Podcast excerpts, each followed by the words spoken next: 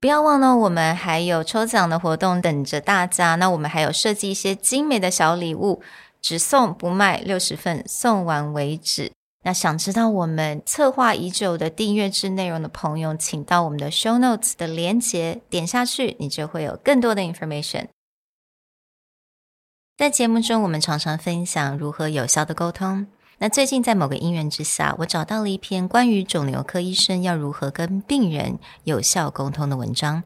那决定今天的单元，让我们跟大家分享医生所用的 Ask Tell Ask 沟通技巧。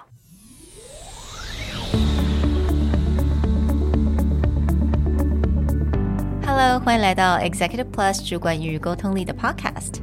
I'm Sherry, an educator, certified coach, and style enthusiast. 我相信专业有效的沟通是语言跟逻辑的完美结合。And I'm Nick, a startup consultant, corporate trainer, and late night gaming junkie. I believe great communication requires the right mindset and solid frameworks.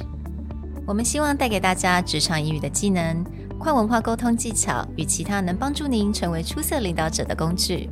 Join us each week as we share our experience, research, and methodologies to take your communication and language skills from good to great.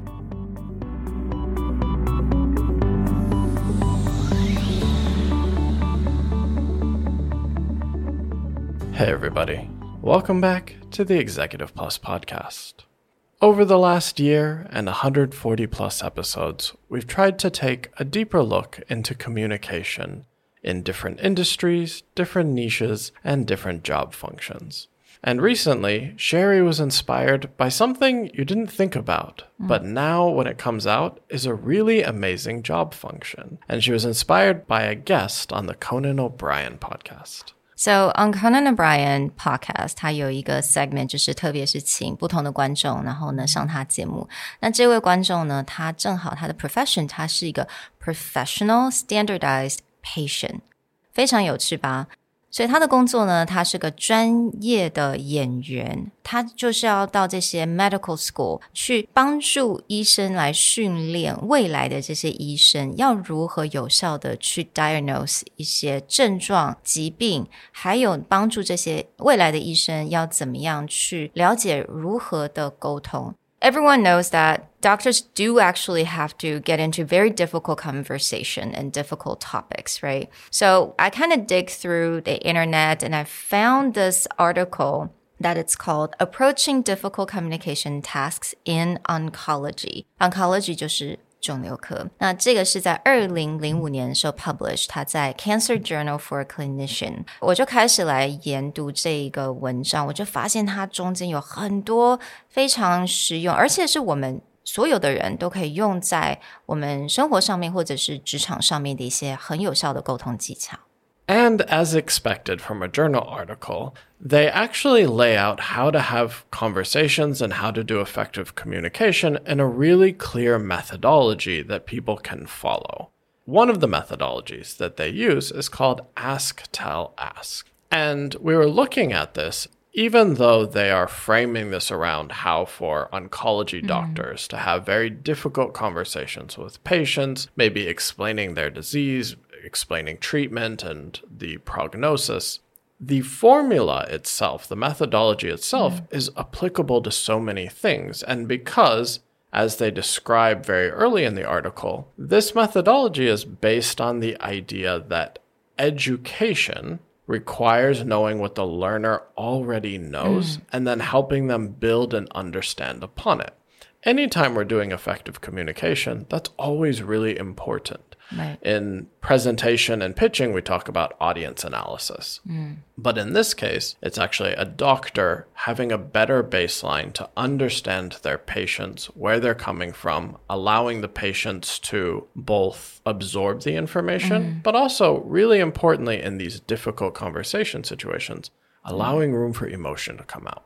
Right，所以我觉得在所有的沟通，我们都要把它当成一个教育，那医生的角色他是要教育病人。那当然，我们有的时候在做 presentation 或者我们在开会的时候，我们也是来教育我们的听众跟我们的观众。I think that's all applies, and that's why the first step is to ask. It's not tell, it's to ask. So ask, the patient to describe his or her current understanding of the issue. For example, 我们可以问什么样的问题呢？what is the most important issue for us to talk about today? 或者, to make sure we're on the same page, can you tell me what your understanding of your disease is?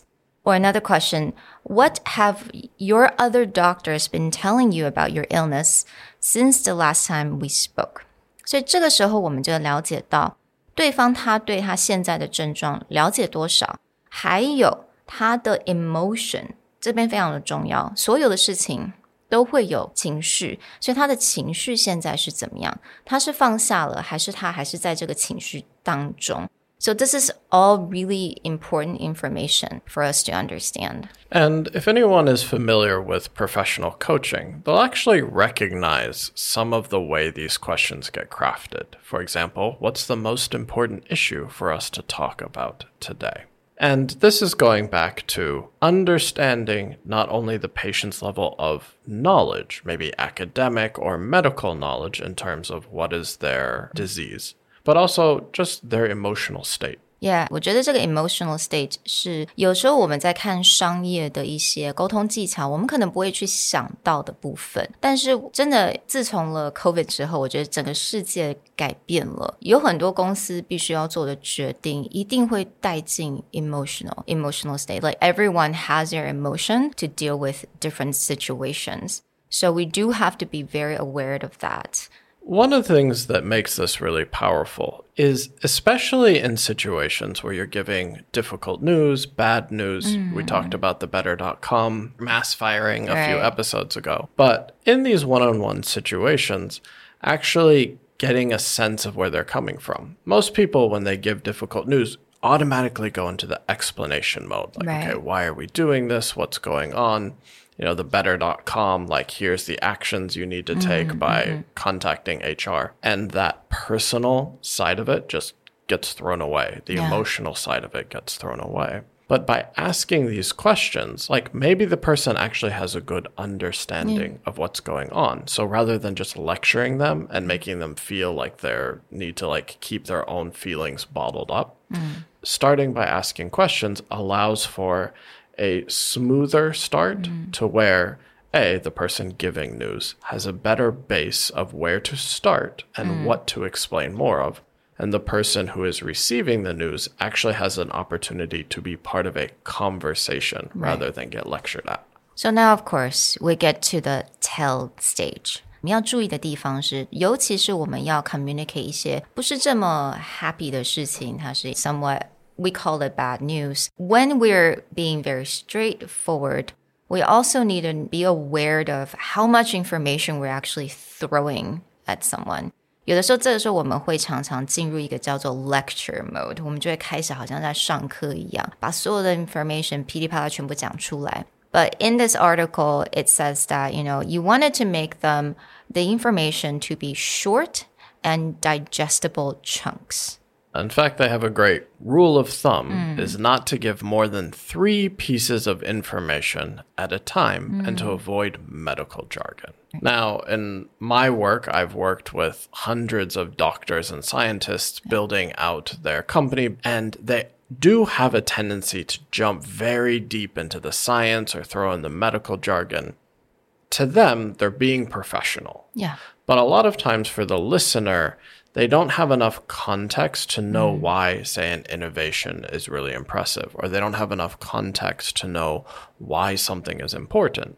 And so this comes down to giving pieces of information in those digestible chunks and doing it in a way that it's like, mm. here are three key points. Right. Let the other side absorb, check their understanding, and yeah. then continue. 嗯，所以一次最多就是三个新的一些资讯给对方。那你尽量就是用对方能够了解的语言，而不是用你太专业的术语。So I think that's something that we can all learn for our professional life as well. And of course, the last step is called ask. So you ask the patient if he or she understood what you just said. So it's like, you know, double checking just to make sure that everyone's on the same page. More importantly, along with the double checking is the way that they give advice on how to phrase mm. the double checking. So a lot of times, if you're used to the high school version of double checking, be like, good, did you understand? Yes or no? if you understand, now summarize and give it back to me. It is important, especially in this case, with either difficult or challenging news, to have someone summarize, but a doctor can't turn around and be like, What do you know about this? Explain to me again. Rather, they actually say, ask a question like, Who are you going to tell about this visit when you get home? If someone is receiving medical information from a doctor, they're probably going to get home. Parents, family, mm-hmm. spouse are going to ask questions. So they are going to have to re explain. Well, the doctor can use this as a good way to be like, oh, mm-hmm. you know, could you summarize a little bit about how you want to tell other people, or how can I help you Yeah. To explain this to other people? So this way, it's more of like a collaborative process, but the doctor can check that the person understands. Mm. Another question you could use is to make sure I did a good job of explaining this to you, can you tell me what you're going to say? And I think this comes from empathy, hmm. right? Because it's actually saying, oh, just to make sure I did a good job, right? Of, of explaining to you that I didn't over explain or I didn't lecture you Could you tell me how I could help you further? This is not putting the blame like on them. Like, do you understand it? Can you Yeah. explain it? It's more along like, I want to make sure that I'm doing a good job and that you understand what's going on. So let's work on this. It's very collaborative. Yeah. It's definitely not like, you know, parents sometimes go, 你听懂了没有?懂了没有? Because we get into that very easily, but again, you're actually coaching your patient. And I think this is a wonderful way to use in any kind of work situation. 我们不管在工作还是生活当中，一定都会有很多资讯。It's not easy to understand. 或者它带着是情绪，所以我们还是要非常注意情绪，它是一定是存在的。So be more careful and be more sensitive when you're delivering news to people. And I think I yeah, I really like this methodology. So definitely think more about the ask, tell, ask. And outside of giving difficult news, one of the things where this becomes really powerful, why I like ask first, then tell, then ask, mm. is that first ask. A lot of people go into a situation where they're quote unquote giving a presentation, not an onstage presentation, but let's say in a boardroom in front of just a few people. There's nothing that says you must lecture to them hmm. you know, we think presentation, we think, okay, I'm in front and I will just talk for however long I need to talk.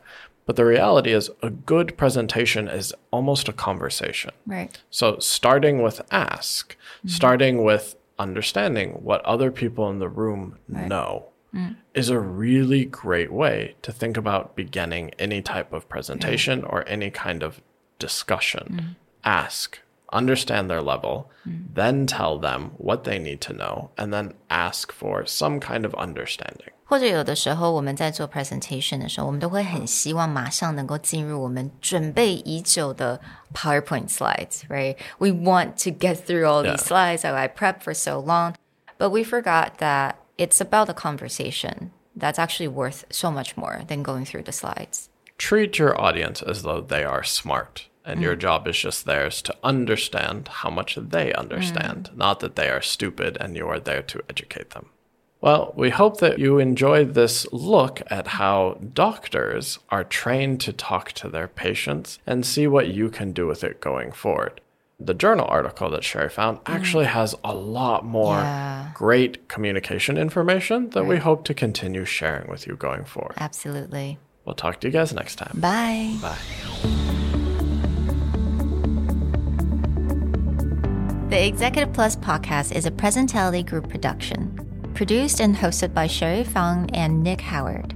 You can search us on Facebook, 主管英文 Executive Plus. You can also find us on Instagram, Communication R&D, and email us at sherry at epstyleplus.com.